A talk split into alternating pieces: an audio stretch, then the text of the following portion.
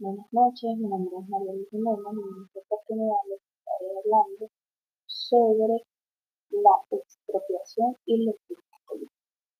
La expropiación es una institución de derecho público constitucional y administrativo que consiste en la transferencia coactiva de la propiedad privada desde su titular al Estado mediante indemnización. La expropiación posee dos características. La primera es una transferencia de carácter coactivo, lo que hace de ella una institución característica del derecho público que no puede ser asimilada a la compraventa prevista en el derecho privado. La segunda característica es el, el expropiado tiene derecho a recibir a cambio una indemnización equivalente al valor económico del objeto expropiado, lo que la diferencia de la confiscación. La ley de expropiación por causa de utilidad pública o social regula la expropiación forzosa por causa de utilidad pública o de interés social de los derechos y bienes pertenecientes a los particulares, necesarios para lograr la satisfacción del bien común. En cuanto al riesgo político, puede definirse como la probabilidad de que un evento político dado resulte en pérdidas para una firma determinada. Existen muchas clases de riesgos políticos, las cuales pueden dividirse en general en riesgos extralegales y riesgos legales gubernamentalmente. La evaluación del riesgo político para algunos analistas esta labor es especialmente difícil por tratarse justamente de situaciones futuras generalmente impredecibles que no pueden identificarse exactamente al planear una inversión. Entre sus características tenemos el riesgo político, interrumpe el flujo normal de la práctica empresarial. Las amenazas específicas de las empresas pueden ser tratadas a través de fuertes eh, contratos y comercio regular con entidades extranjeras, por lo que las represalias pueden ser eficaces. En cuanto al financiamiento internacional, esta es una forma de acceder al capital de trabajo necesario para que las empresas puedan financiar sus exportaciones y seguir ofreciendo esquemas de pago a sus compradores globales.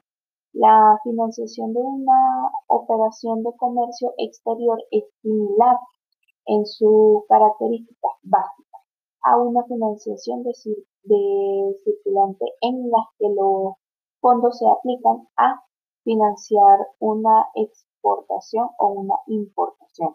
Existen dos modalidades de financiación internacional.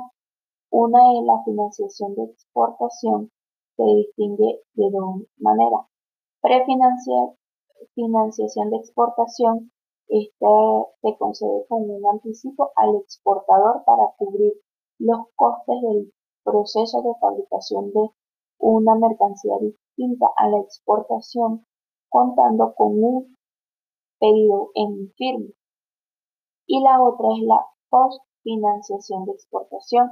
Una vez enviada la mercancía al importador con aplazamiento en el pago, se anticipa al exportador total o parcialmente el importe facturado. La financiación de importación permite al importador poder financiarse durante el periodo de tiempo que transcurre entre la importación de la mercancía y su posterior comercialización y cobro. En cuanto a los euromercados, es como su propia palabra indica, un mercado.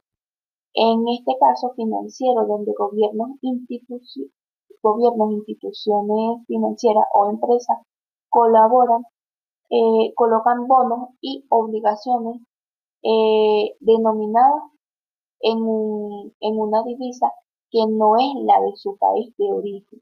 Es un mercado en el que se emiten títulos o se conceden préstamos en divisas distintas de la, del país emisor. La principal característica consiste en que las operaciones deben realizarse en monedas distintas a la, moneda de curso legal del país en el que esté instalada la empresa o entidad emisora. Por lo tanto, la moneda diferente, la moneda diferente y ubicación de la entidad emisora son los dos factores principales para definir el euromercado y no lo son ni el país de origen de la zona euro del emisor ni el titular del depósito, préstamo o activo financiero de la, de la zona euro. Por lo tanto, hablar de euromercado no es hablar de transiciones realizadas en Europa o en euro. El euromercado es un mercado financiero en el que los depósitos son aceptados y los préstamos concedidos en divisas que se encuentran fuera del sistema financiero que la originó y a la divisa citada en el punto anterior se llama eurodivisa.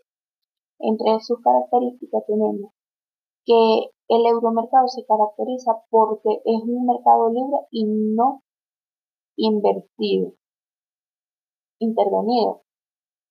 Eh, no hay ninguna legislación ni reglamentación que controle los tipos de interés.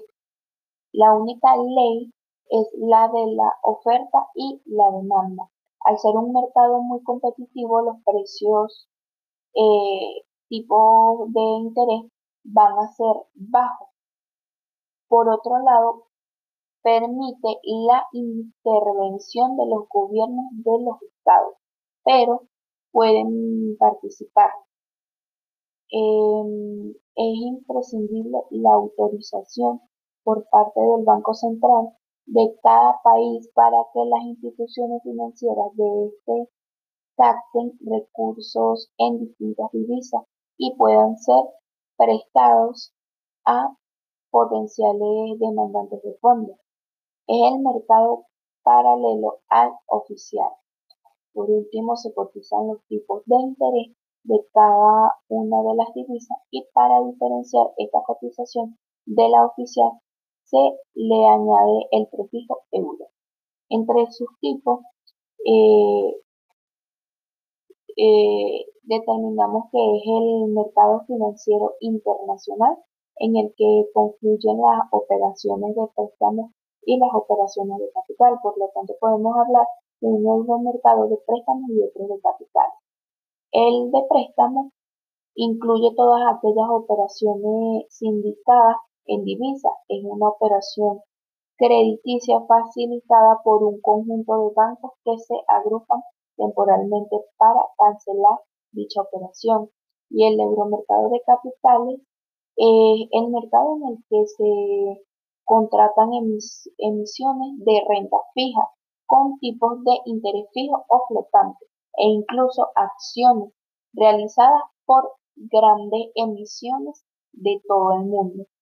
Entre los riesgos diversificables y no, diversificables, eh, estos son conocidos como riesgos propios o riesgos idiosincrásicos. Es aquel tipo de riesgo que afecta exclusivamente a un sector en concreto o a un grupo de acciones y a través de una buena diversificación pueden llevar prácticamente a anularse. De ahí su denominación de riesgo diversificable.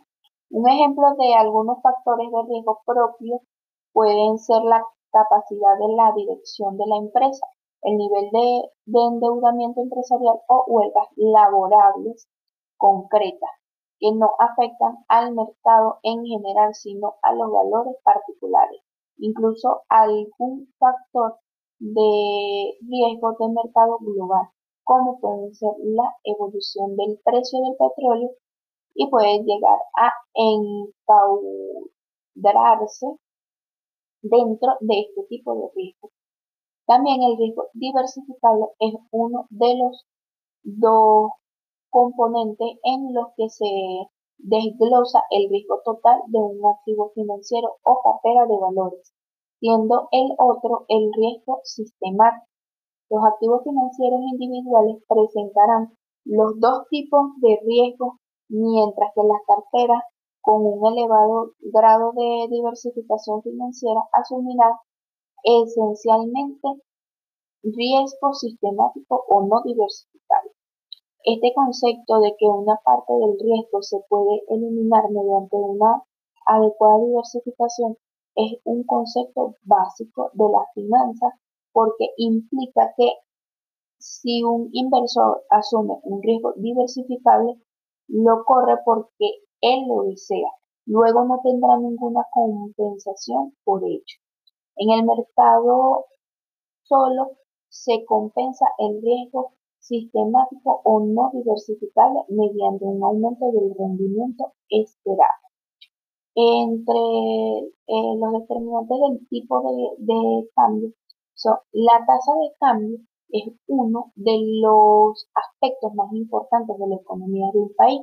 Esto es debido a que determina una gran cantidad de factores económicos y políticos a nivel externo e interno, logrando determinar la salud de una economía. Esto se debe a que el, a que el mercado de divisas es aquel que se encarga de establecer el poder que una moneda tiene frente a otra, lo que lo convierte en un objeto de análisis. Al también tener un impacto en los gastos y en las ganancias de la población, sobre todo de aquellas personas que envían o reciben dinero del exterior con relativa frecuencia. Esta relación entre divisas en la mayoría de las ocasiones fluctúa diariamente debido a estos siete factores principales, como son la inflación, el interés, eh, los términos de cambio, la recesión, la especulación, la deuda, estabilidad gubernamental. Muchas gracias por su atención.